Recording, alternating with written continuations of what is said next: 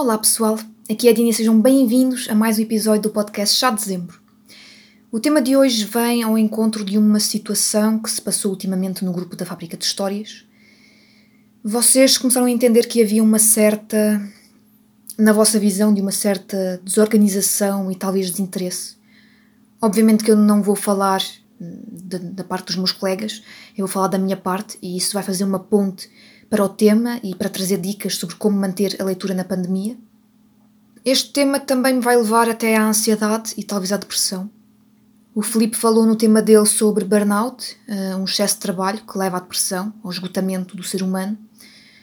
Eu vou falar sobre manter o ritmo de forma saudável, se bem que o meu ritmo não é saudável, mas tenho dicas que eu própria tento usar para me manter sã.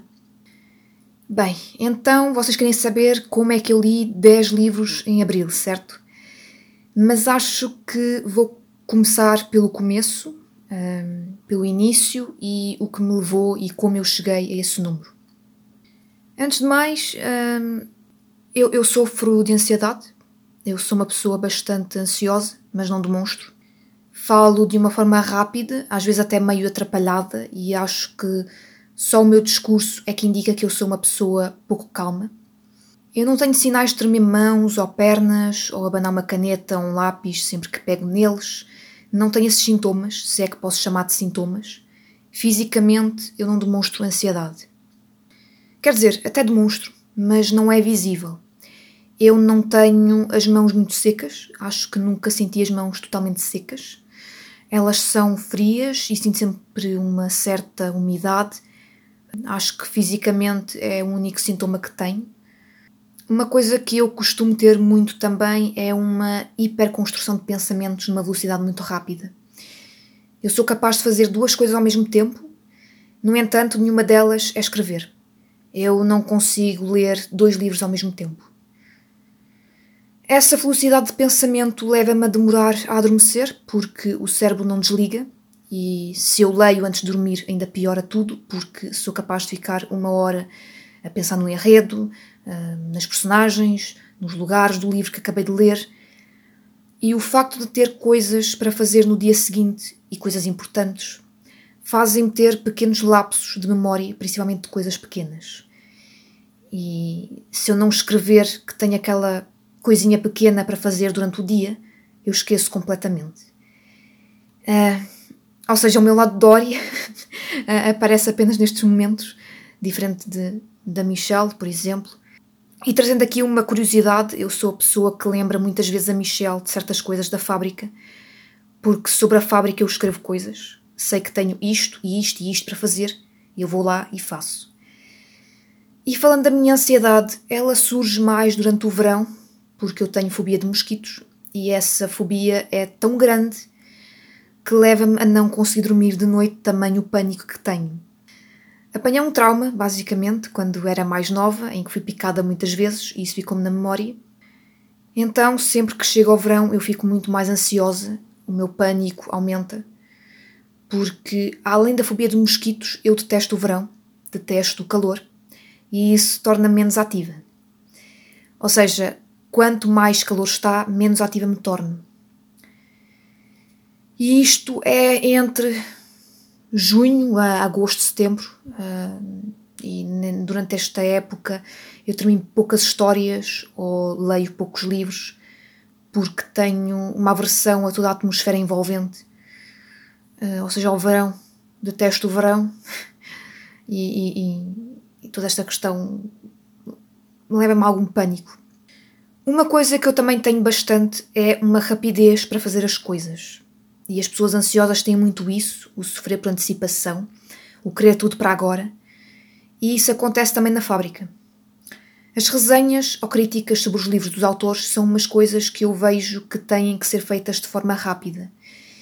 E aquele impasse de o livro X está com uma pessoa, mas já faz um mês que temos o livro e etc. Enfim, todas essas questões de atraso criam uma ansiedade maior em mim, porque eu começo a entender que há uma demora clara. E uma coisa que acontece muito é quando eu tenho uma resenha para fazer e se não consigo fazê-la naquele dia, eu fico muito aflita. Porque eu eu quase que conto os dias e muitas vezes estou em contacto com o autor do livro. Por exemplo, eu fiquei de fazer as resenhas aos livros da Ana Lubraga. A autora entregou os três livros em dezembro. Eu sabia que não conseguiria entregar as três resenhas em janeiro e então eu tive que estar em contacto com a autora. Eu já falei aqui que a minha tarefa é fazer parcerias entre a fábrica e os autores publicados e eu muitas vezes falo com os autores que a resenha do livro deles vai demorar. Eu eu tenho essa capacidade de pedir desculpa pela demora, mas a minha ansiedade diz que aquilo não pode acontecer. O pior é que a ansiedade diz: tu tens que fazer isso, mas quando vês a lista de livros para fazer resenha, é a depressão quem começa a falar contigo e diz que é impossível tu fazeres resenha àqueles livros. Ou seja, é, é uma coisa chata que acontece eu costumo ler rápido, uh, talvez mais rápido que os meus colegas, porque eu tenho um ritmo de leitura. Leio bastante, portanto, eu entrego as resenhas muito mais rápido. Porém, entre a leitura e a gravação dos áudios, há um espaço de tempo às vezes enorme. Eu só gravei os áudios das resenhas da Ana Lu depois de ter lido os livros do Pedro Silva e da Michel Paranhos. E só para terem uma ideia, a minha ordem da lista ainda tinha um livro antes, mas eu fui pegar os livros deles porque eles já eram autores parceiros e eu sabia que os meus colegas não iriam lê-los para agora, porque os livros precisavam de ser lidos para agora, uh, tinham, tinham sido lançados há pouco tempo, e o agora era o mês de março, portanto eu li dois livros à pressa, fiz cinco resenhas em áudio, e entretanto tivemos os contos da Zé Grey, que, sendo autora parceira, tive que os colocar na frente para os ler, e aquele livro da minha lista ficou para trás, que era exatamente um livro dos prémios Watis 2020. E uh, eu entrego mais resenhas porque eu leio mais rápido, é uma verdade. Os meus colegas demoram um mês, dois meses a ler um livro.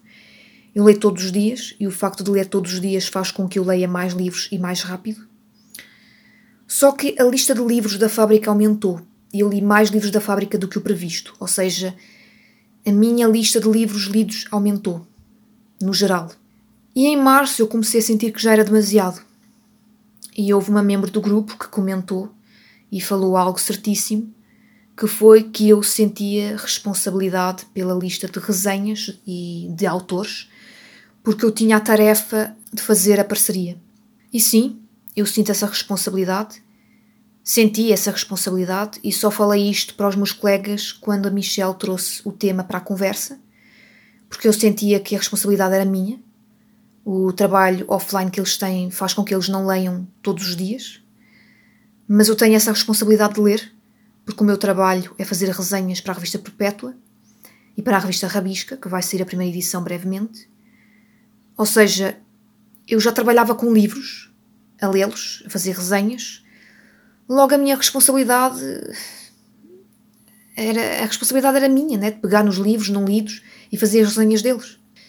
Mas até eu cheguei a um ponto em que a minha depressão ficou pior que a minha ansiedade e percebi que a minha produção estava a ser bastante acelerada. E vocês perceberam isso pelas resenhas que ouviram, todas vindas de mim. Eu ainda hoje estou a trabalhar em forma de robô uh, e o prazer da leitura acabou. Uh, eu antes tinha o tempo de ler um livro apenas para o ler, sem fazer resenha, apenas uma leitura por prazer, e neste momento isto acabou pego no livro e tenho que o largar porque já não leio da mesma forma e isso foi um dos sinais de alerta. Um outro sinal foi ter uma crise de ansiedade no meio de uma leitura, porque eu sabia que tinha que ler o livro naquele dia para fazer a resenha. E falo do livro O Amor para Juliana de Sandra Alves. Eu, quando terminei de ler o livro, eu chorei e não foi por causa do, do conteúdo da obra, não foi por causa do enredo. Mas eu já costumo ter algumas crises de ansiedade, mas eu consigo conviver com isso com normalidade Houve uma época, quando era mais nova, que fui algumas vezes ao médico porque comecei a sentir um aperto no peito, a pensar que tinha algum problema de coração e não tinha. Uh, os médicos não disseram nada. Fiz exames e não tinha nada no coração. Além disso, eu poderia ter, porque tenho parentes na família com problemas de coração, mas a mim não me foi diagnosticado nada. Ou seja, o aperto no peito já era ansiedade. E Após eu ter descoberto isso, já levo o aperto do peito como um dos sintomas de ansiedade, como se alguém te estivesse a arrancar-nos o pulmão ou algo assim. Se eu estiver perto de uma crise de ansiedade, eu sei que um dos sintomas que eu tenho é um aperto no peito, como se estivessem a arrancar o meu pulmão. E, e quando isso acontece, eu consigo respirar fundo e tentar fazer de conta que está tudo bem. E toda esta questão das leituras atrasadas faz com que eu me sinta mais ansiosa e que queira tudo para ontem. Se bem que para ontem, se bem que para ontem tudo deixou de ser porque os dias passaram-se e os livros se acumularam nas listas Entretanto, o fone da Michelle deu problema. Eu fui falar com algumas autoras em que os livros estavam com a Michelle, a dizer que iria demorar a resenha. Elas foram super atenciosas, portanto a lista foi indo. Eu tentei ao máximo colocá-la mais pequena e não dei conta porque, no fundo, nem eu consegui dar conta de tudo. Mas enfim, este foi o meu problema dentro desta confusão toda. Eu tive que dizer que também não consegui dar conta de tudo, no entanto, a minha produção não baixou. Eu continuei a ler contos de J.C. Gray, continuei a ler livros que já estavam para trás e a minha lista que tinha antes terminou, fui pegando noutros livros. Acho que só posso respirar alívio quando tudo terminar, pelo menos a lista enorme terminar. E agora, depois desta explicação, já perceberam como é que eu cheguei a ler 10 livros em abril, não é?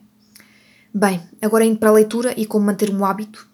Primeiro, façam como eu sempre quis fazer, ou fazia, só que agora a coisa piorou mas vocês também não têm projetos ligados a resenhas de livros como eu, ou pelo menos três projetos, que é associar livros a sentimentos bons, a sentimentos prazerosos.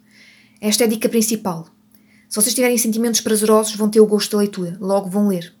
Para que esse sentimento prazeroso exista, a dica que eu dou é criarem uma lista de livros que vocês tenham ouvido falar, que tenham curiosidade em ler, que queiram saber o que está no conteúdo.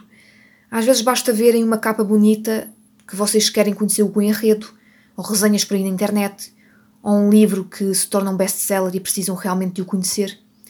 Isso leva a um interesse e é o primeiro passo para se conseguir ler. Também é essencial começar por livros simples. Ler os clássicos são sempre mais complicados e podem não deixar o gosto pela leitura. A próxima dica é definir um horário, meia hora, 15, 30 minutos para ler. O essencial é que sejam uns minutinhos todos os dias, nem que seja no horário de almoço ou antes de dormir, a coisa boa é que se a pessoa vê TV ou passa tempo nas redes sociais, vai ter que reduzir esse tempo para a leitura, porque a leitura também é lazer, portanto é como se fosse o tempo de ver televisão. Há pessoas que falam que o ambiente delas é muito barulhento. Uma dica boa é ler ouvindo música. Dá sempre para ler enquanto se tem os fones. Também há aquelas pessoas que não gostam de um livro e querem abandoná-lo. Claro que quem tem que fazer resenhas não o pode fazer, mas um simples leitor pode dar uma chance e, e ler umas 50 páginas e, se não gostar, aí abandoná-lo. E a última dica é partilhar opiniões e conhecer livrarias e bibliotecas. Vão conhecer milhares de livros e partilhando opiniões vão conseguir ter alguém com quem conversar sobre aquele livro que vocês leram em especial um, e que querem conhecer outras opiniões, outras ideias, outras formas de, de ver o livro. Quanto à leitura durante a pandemia, ou nesta pandemia, temos mais tempo, é certo, mas eu sugeria que a primeira dica prevalecesse ou seja, a dica de se ler o que se gosta, o que se quer ler. Não é muito agradável ler um livro de drama neste momento. Temos que ler algo mais alegre, um romance ou um livro juvenil. Hum, enfim, há algo que nos anime, porque o livro serve também para nos esquecermos da, da vida real, dos problemas da vida. Há que manter o hábito de leitura e não se aumentar o tempo em que se lê, mesmo com o maior tempo livre. Temos que manter o mesmo ritmo de leitura para não nos perdermos quando tudo voltar ao normal.